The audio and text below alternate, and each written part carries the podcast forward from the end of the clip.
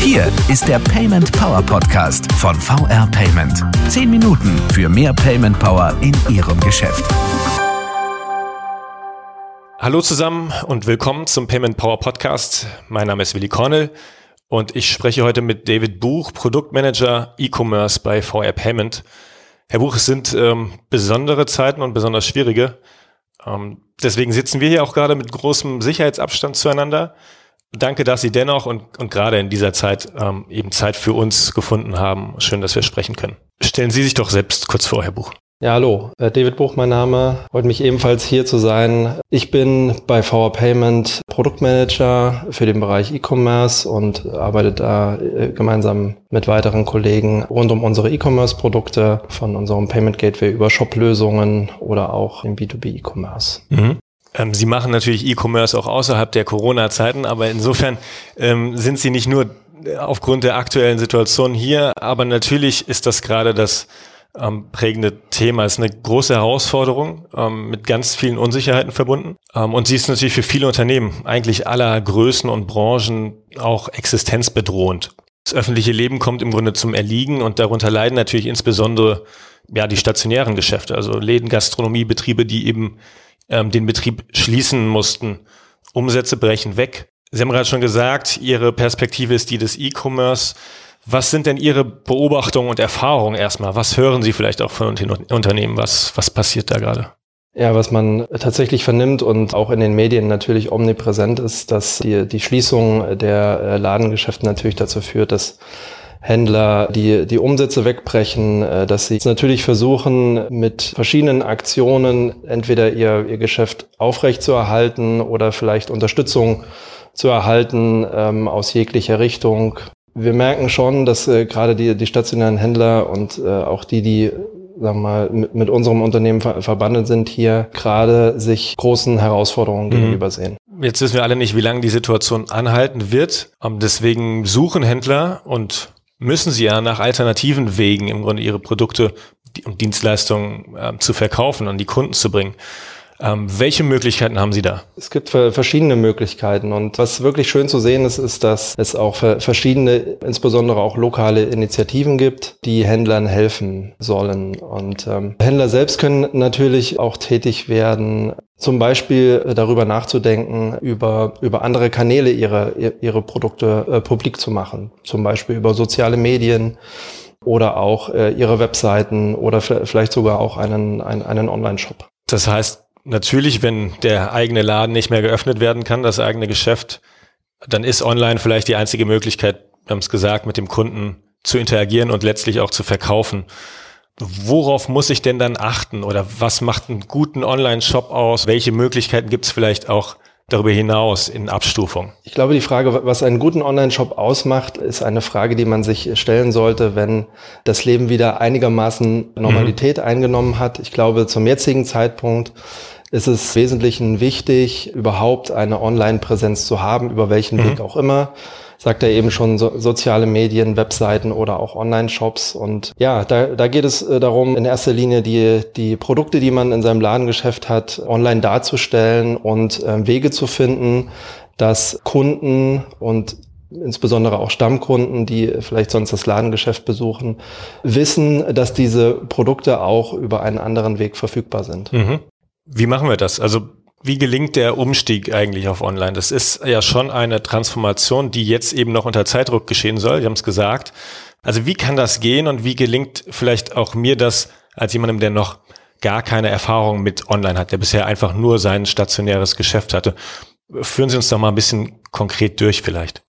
Es gibt da unterschiedliche Ansätze, also von der reinen Darstellung der, der Produkte auf äh, Webseiten und einer Kontaktmöglichkeit, zum Beispiel per E-Mail mhm. ähm, oder auch per, per Telefon. Und dann gibt es natürlich Lösungen, die äh, sagen wir mal, ein bisschen mehr in, in, in Richtung des äh, eigentlichen Online-Shoppings gehen. Das heißt, es gibt äh, viele Initiativen oder auch Anbieter, die Shop-Lösungen, einfache Shop-Lösungen zur Verfügung stellen, die es erlauben, innerhalb weniger Stunden einen, einen Online-Shop tatsächlich online zu haben. Und, also äh, auch wenn ich bislang noch gar nichts habe und mich damit nicht auskenne, könnte ich das, würde ich das hinkriegen mit Unterstützung? Äh, absolut, genau. Diese, diese einfachen Lösungen sind so konzipiert, dass auch ein Nicht-Techniker mhm. oder, oder, jemand, der typischerweise nur online einkauft, sehr einfach damit zurechtkommt. In der Regel werden, äh, werden da Templates zur Verfügung gestellt, Vorlagen, über die dann nur noch entsprechende Produkte hinzugefügt werden müssen, aber das,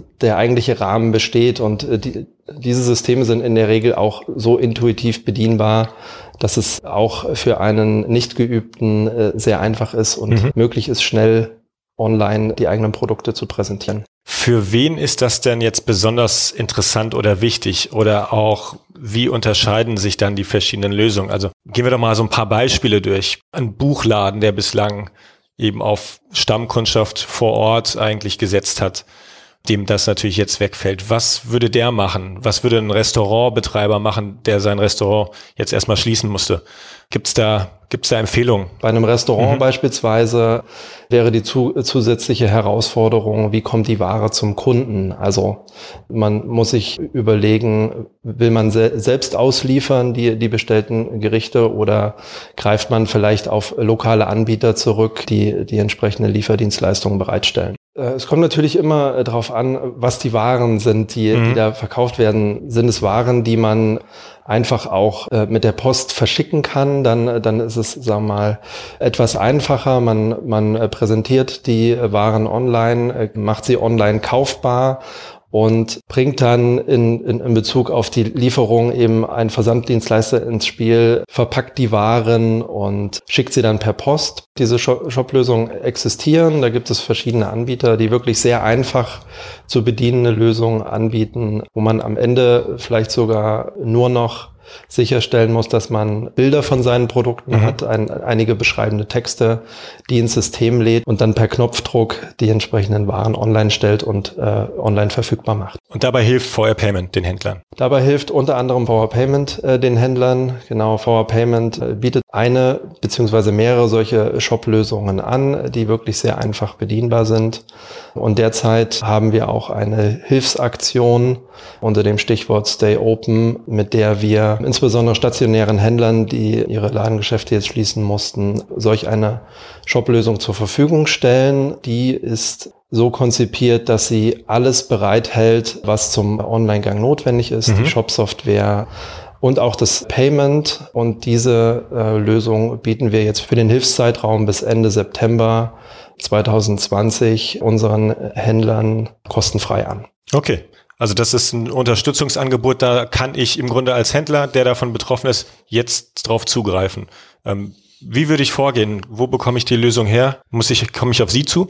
Es gibt unterschiedliche äh, Wege, ähm, an, an die Lösung zu gelangen. Einmal direkt bei VR Payment, aber insbesondere auch über die Volks- und Raiffeisenbanken. Das heißt, ein Händler geht auf seine Hausbank zu, äh, auf, auf seine Volks- und Raiffeisenbank als Hausbank zu, fragt nach dieser Aktion und braucht dann entsprechend nur ein, einige Unterlagen zur Verfügung stellen, insbesondere Informationen zum Unternehmen wie ein Handelsregisterauszug mhm. oder auch Informationen zu den Geschäftsführern. Anschließend würde der, der entsprechende Vertrag bei VR Payment eingehen und Innerhalb kurzer Zeit stellen wir äh, dem Händler dann einen Zugang zu seinem Online-Shop zur Verfügung. Mhm. Insofern ganz pragmatisches, schnelles Hilfsangebot für Händler, die einfach, Sie haben es gesagt, ja im Geschäft bleiben wollen, bleiben müssen. Und mit einer Lösung, die ja auch in Zeiten nach der Corona-Pandemie nicht hinfällig ist, sondern das ist ja nach wie vor lohnend und sinnvoll, richtig? Absolut, genau. Jetzt ist vielleicht ein, ein Zeitpunkt, wo es besonders drängt, mhm. aber nichtsdestotrotz ist es natürlich auch äh, für die Zeit danach ein, ein wichtiges Hilfsmittel,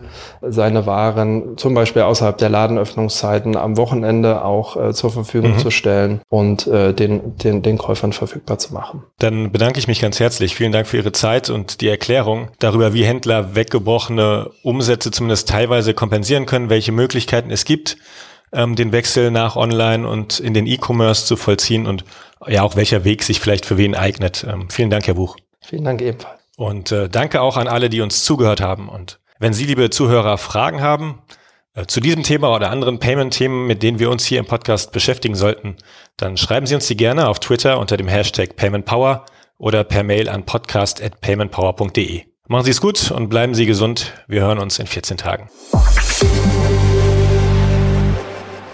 Das war der Payment Power Podcast von VR Payment. Wenn Ihnen der Podcast gefallen hat, bewerten Sie diesen Podcast bei iTunes und teilen Sie ihn mit Ihren Freunden und Kollegen.